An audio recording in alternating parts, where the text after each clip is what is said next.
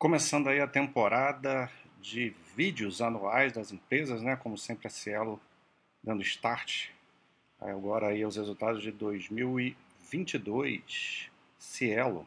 Cielo é uma empresa aí de meios de pagamento, né? Mais conhecida como a empresa das maquininhas, né? Muito embora não seja só as maquininhas. Hoje em dia a Cielo ela ganha dinheiro também com transações feitas é, pela internet, por exemplo, né? É, e é, o, ela faz a última, última ponta né, da negociação quando você vai fazer uma compra. A gente tem a figura do, do emissor, que são os, os, bancos, né? A gente tem a figura da, das bandeiras ali, como Visa, Mastercard, que fazem uma, uma intermediação.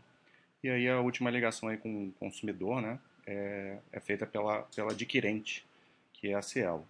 A Cielo é uma empresa hoje completamente diferente do que ela já foi um dia. Ela já, a Cielo já foi uma das grandes empresas aí com resultados muito bons. O que aconteceu é que mudou muito a dinâmica do setor. Antigamente existia um, uma espécie de oligopólio.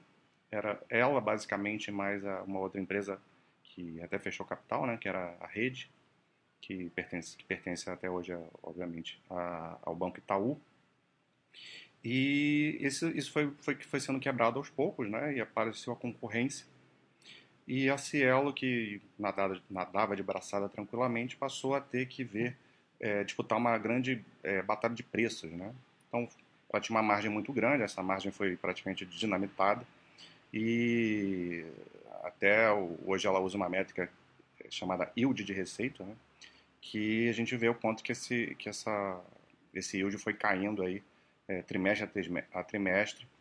A gente vai ver que agora está tendo uma certa estabilização, mas muito longe do, do patamar que, que vinha antes. Então, a empresa é, mudou o seu patamar, né? Então, ela tem que ser analisada de outra forma. A Cielo de antes não vai voltar, dificilmente vai voltar. Mas vamos ver aí como é que foi o ano. Aqui a apresentação ela vai focar muito no quarto trimestre, né, no trimestral, mas eu vou citar o, o tentar falar um pouco de uma forma mais é, de um prazo maior, né, que é o que é o anual. Embora a maioria dos dados aqui seja do trimestre, depois a gente vai lá no quadro do site da, da Basta para para ter uma ideia mais de longo prazo. A gente vai ver que os resultados, assim, os comparativos, tanto do trimestre quanto do ano, são de grandes aumentos, né? Então a gente tem que tomar cuidado com isso, porque o, o nível de comparação foi muito baixo, né? Tanto o quarto TRI de 21 quanto é, e, consequentemente até o, o ano, né, foram ruins assim em 2021, especialmente o quarto TRI. E a virada do ano, né, o primeiro TRI desse 2022 também não foi muito bom e depois, a partir do segundo TRI, a empresa começou a, a melhorar muitos resultados, né, teve uma crescente e terminou, terminou bem. Então, as comparações, elas são válidas, mas têm que ser levadas em consideração, né. Você vai ver que o, ela fechou 2022 com é, 1,5 bilhões, né? É uma, uma grande marca, mas como eu falei, eu vou mostrar no final que ela não faz nem de perto o que ela fazia é, no passado. Mas não deixa de ser um, aquilo líquido recorrente, é importante a gente olhar o resultado recorrente, uma empresa que está tendo muitas, é, muitos ajustes, né? muitos não recorrentes, por conta de venda de, por exemplo, a venda da, da de controladas, né? E entre outros fatores. Então a gente vê um crescimento aí de quase 80%, né? Só no quarto tri foram foi um terço, né, do resultado, 490 milhões, subindo 63%. Então até se você for fazer uma comparação é, do trimestre do terceiro tri com o quarto tri, que não é o ideal, mas para a gente ter uma ideia da, dessa coisa do, do grau de comparação ruim com os resultados de 2021, o, crescimento foi de 16%. E ainda tem questões de sazonalidade, né? Normalmente, quarto tri são, são trimestres melhores aí para essas empresas, por conta da, da questão do varejo que sobe muito, né? No fim do ano. É... Um outro dado importante, interessante, positivo, né, é o volume, né, volume transacionado, que eles chamam de T, TPV, que é um nome em inglês, é a sigla. É, foi um recorde né, no trimestre, 231 bi, e cresceu aí no comparativo anual 11%. Aqui o, a receita vai mostrar só o, o do, do, do quarto TRI, né, 2,8 bi, subindo 18%. Uma coisa que está voltando a ser interessante, né, que já foi uma grande força na Cielo, é esse volume antecipado, né, a antecipação de recebíveis, que é quando o, a, por exemplo, você vai fazer, você faz uma compra numa loja, a, você paga ali no cartão de crédito, em tese a loja só receberia é, dali um mês e a empresa, é, a, a, loja pode pedir para o banco fazer uma, uma antecipação, né, o banco, no caso aí a, a, Cielo, né, fazer uma antecipação e isso existe uma modalidade hoje até super rápida, né, de dois dias que você paga uma taxa maior e a Cielo ganha, ganha com isso, né? Se você antecipar também pelo prazo aí de menos de, de 30 dias também, é, ela ganha um FII em cima disso e isso gera um, um resultado financeiro mais robusto para a empresa. E, foi, e isso tinha, tinha minguado muito, né? Nos últimos anos e volta a ter um, um valor interessante aí. É, 30 bilhões aí nesse, nesse trimestre, né? Aqui fala de geração de caixa, que foi robusta, mas isso foi só no quarto tri, né? Se a gente for ver o anual, a gente vai ver depois que teve queima de caixa, né? Os primeiros trimestres aí foram muito ruins em termos de geração de caixa. É... E o, o EBITDA também crescendo forte aí, EBITDA recorrente de 1.1 bi no, no trimestre. Aqui a gente vê o anual, né? O 3.7 bi também aumentando, aumentando forte. Mais uma vez, o grau de comparação não é dos melhores, mas de qualquer maneira um bom resultado. Aqui fala que a Cateno, a Cateno vem sendo muito interessante, né? Vem, vem dando bons resultados, praticamente metade do resultado hoje é, da empresa vem da Cateno, meio a meio a Cielo Brasil. E são as duas né, que movimentam dinheiro, o resto das controladas acabam sempre dando prejuízo. Felizmente a Cielo acabou se desvencilhando de, de algumas controladas aí recentemente que mais empatavam, né? mais atrapalhavam do que, do que ajudavam. Então, geração de caixa da Catena aí é muito boa.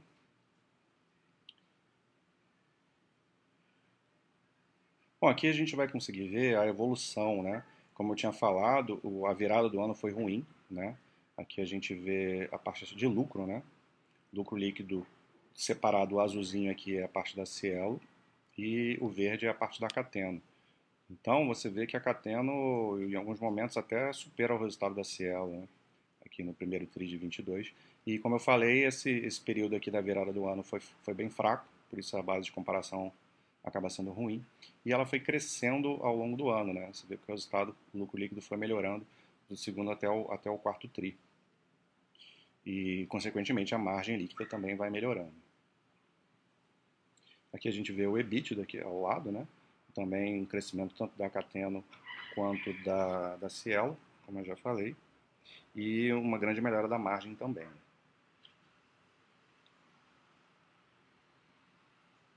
Aqui talvez fique é, bem pequeno para vocês verem na, na tela, mas são números que mostram o, algumas coisas interessantes, algumas eu já falei, né? O volume, a gente vê aqui que ele traça um período até maior de 2019, como que o volume foi péssimo na, na, no ano do Covid, no ano principal do Covid, né, 2020, e depois foi, foi se recuperando é, em seguida 21, é, principalmente agora no ano de 22, né.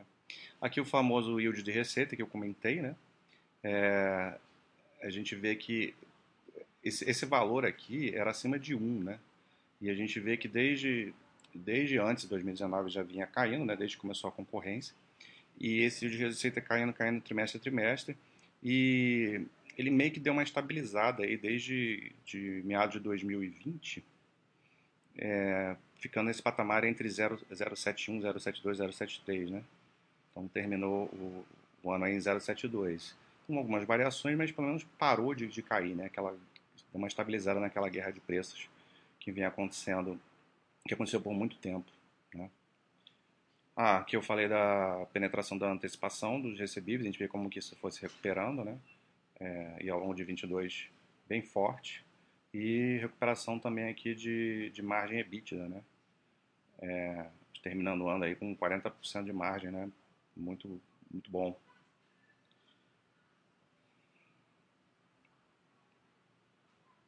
Aqui ela vai se separar por unidade de negócio, ela fica meio que repetindo mais do mesmo, né? Uh, vamos ver se tem alguma coisa diferente para a gente falar aqui. Uh, a gente, ah, esse aqui é interessante, gastos recorrentes, você vê os gastos recorrentes tiveram, é normal que tenha, que tenha aumento, né, mas a gente vê que esse aumento foi muito menor em relacionado ao aumento da receita. Então isso gera uma alavancagem operacional, uma, um ganho de margem, né? Por isso que o, crescimento do EBITDA foi, foi bem superior ao crescimento da receita, né? Então esse é o cenário ideal. Você ter gastos é, crescendo num ritmo bem menor do que, do que o de receita. Aqui ela separa né, a, a Cielo da Catena. Aqui mais uma vez falando da, do lucro líquido da, da Cielo e da geração de caixa da, da Catena aqui em verde. Vem aumentando, vem, vem bem, né? Aqui tem algumas eles excluem, isso aqui exclui a despesa financeira das dívidas de aquisição, então é, um, é um dado isolado, né? Porque não tem como ficar é, excluindo essas despesas financeiras de dívida, tá, faz parte né, do, resultado, do resultado financeiro. E aqui a, o lucro, a, lucro líquido da Catena, mas em cash basis, né, em termos de geração de caixa, Aqui sim esse, essa exclusão é interessante porque ela exclui os impactos da amortização de intangível relacionado ao direito de exploração do arranjo Orocard. Né? Então esse aqui realmente não tem efeito caixa e, e, representa uma realidade maior mesmo da geração de caixa da, da Cateno, que vem crescendo vem muito boa.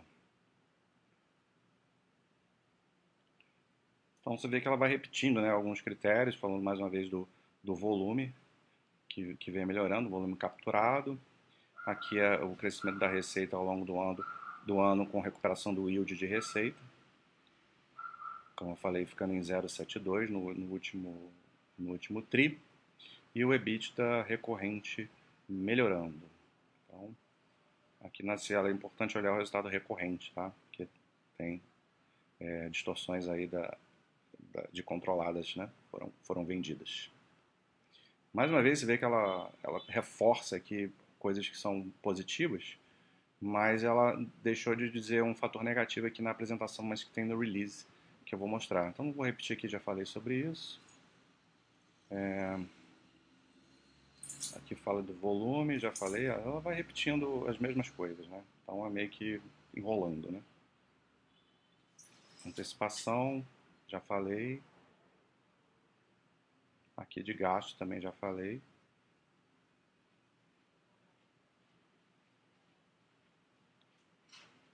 E aqui ela termina falando os pontos positivos, né? A melhora da, do volume, é, a, um bom lucro líquido, né? A conclusão do ciclo de investimentos foi importante para a empresa, principalmente no, no, longo prazo. Teve uma boa disciplina de gastos, como realmente teve uma alavancagem operacional, crescimento de produtos de prazo e, e é isso. Então, vamos mostrar. Depois tem um, uma inserção de linguiça aqui. Vamos mostrar isso aqui. O ponto negativo para mim é isso aqui, ó, base ativa de clientes, que continua caindo, né? Uma coisa, isso aqui já vem de longo, de longa data, né? Não é bom. Que são a, a, a base de, de maquininhas, né? A gente vê, é, ele separa aqui em grandes contas várias empreendedoras, a maior parte vem do, do varejo, e essa parte aqui teve uma queda, mais uma queda de 1,4% relacionada ao, ao terceiro TRI, né? Então a gente vê uma queda sequencial ao longo do ano. Isso não, não, é, não é bom, né? não é o melhor dos mundos. O importante é que, que isso aqui cresça também, porque senão você tem que fazer muito volume, né? Tem sempre um grande aumento de volume, uma recuperação do de receitas para poder é, ter crescimento de resultado. Então, se ela conseguir resolver esse problema da base ativa, o crescimento tende a ser, a ser melhor. Bom, vamos lá para o quadro da base, porque acabei falando muito pouco do, do resultado anual, e o importante é a gente olhar isso no episódio de longo prazo. Aqui tivemos um histórico desde 2006, né, bastante, bastante longo. Então vamos olhar aqui, por exemplo, é, o EBITDA. Né? Você vê que, que o EBITDA chegou a, a ser 5,5 bi é, em 2016, né? e ela veio, vinha subindo aí desde 2011, subindo, até se você pegar um, um com outra, com outra quedinha, mas no geral vinha subindo um resultado muito forte. E aqui começou a, a, a grande queda, né? Então a gente teve aqui um de 5.5, desceu até 3 de bi para não entrar em 2020 que tem a pandemia, né? Então você vê que ela perdeu aí 2.5 bi da geração é, operacional dela, do EBITDA dela, com, com a entrada da concorrência, né? Então foi uma queda muito grande. É, aqui na época da Covid é, aí é normal, né? Acontecer. E agora ela faz aí esse, esse 3.6 aí, é, melhorando o resultado em relação a 2019. Então, que é pré-pandemia. Então, realmente é, é, a gente tem um, momento positivo, né? muito distante mais uma vez do que ela foi um dia, mas essa é a nova realidade da empresa. Né? Um ambiente muito competitivo. A gente tinha falado da recuperação de margem. Olha como a margem dela era absurda, né? Margem de 60, mais de 60% lá em 2010. É, foi perdendo um pouquinho, mas ainda muito boa. E aí, a partir ali de, do período que eu falei, né, de 2017, é, ainda não tinha perdido margem, mas depois começou a cair muito e agora volta a um patamar assim interessante, mas é, nada, nenhum desses números vão ser iguais como era antigamente, né? Aqui esse lucro líquido tá, é complicado ver aqui no quadro, né? Tá, tem uma discussão aí no, no, no, próprio site, né? Porque o critério contábil é diferente aí do, é, na empresa e eu não gosto de, de utilizar esse aqui pelo FRS, né? Então eu não, não considero que ela tenha tido esses prejuízos aqui, mas o oficial, o que tem que entrar aqui é o, é o oficial que é o IFRS, né? A Cielo ela reporta no, nas apresentações no release dela o critério COSIF e, e eu prefiro olhar por, por, por essa métrica. Então, aqui acho que mais é válido ver a questão de, de até o EBIT, na margem EBIT, daí o lucro não funciona muito. Vamos ver outros dados aqui, parte de estrutura de capital.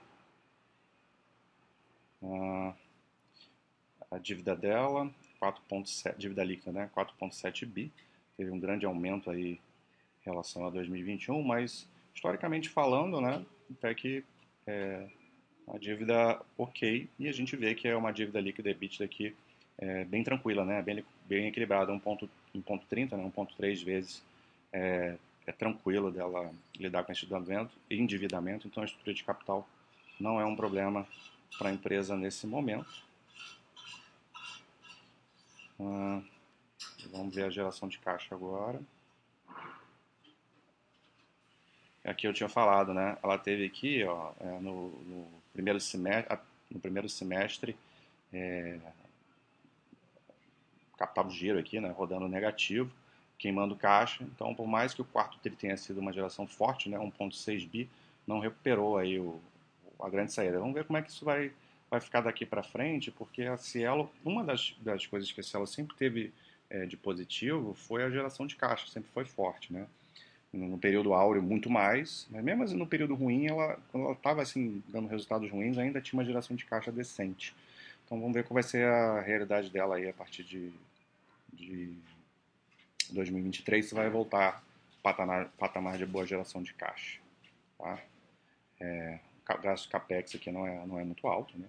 Então, vamos ver como é que vai ficar isso aí. Então é isso, essa foi a Cielo, um momento bom, né? um momento de, de melhoras, tem alguns, alguns pontos aí para se ver, como queda da base de, de, de POS, da base de clientes, essa questão da geração de caixa também, mas vamos ver se a empresa vai continuar crescendo aí dentro dessa nova realidade. Resultado bom, porém, é, tem que se olhar dentro de todos esses contextos aí. Um abraço.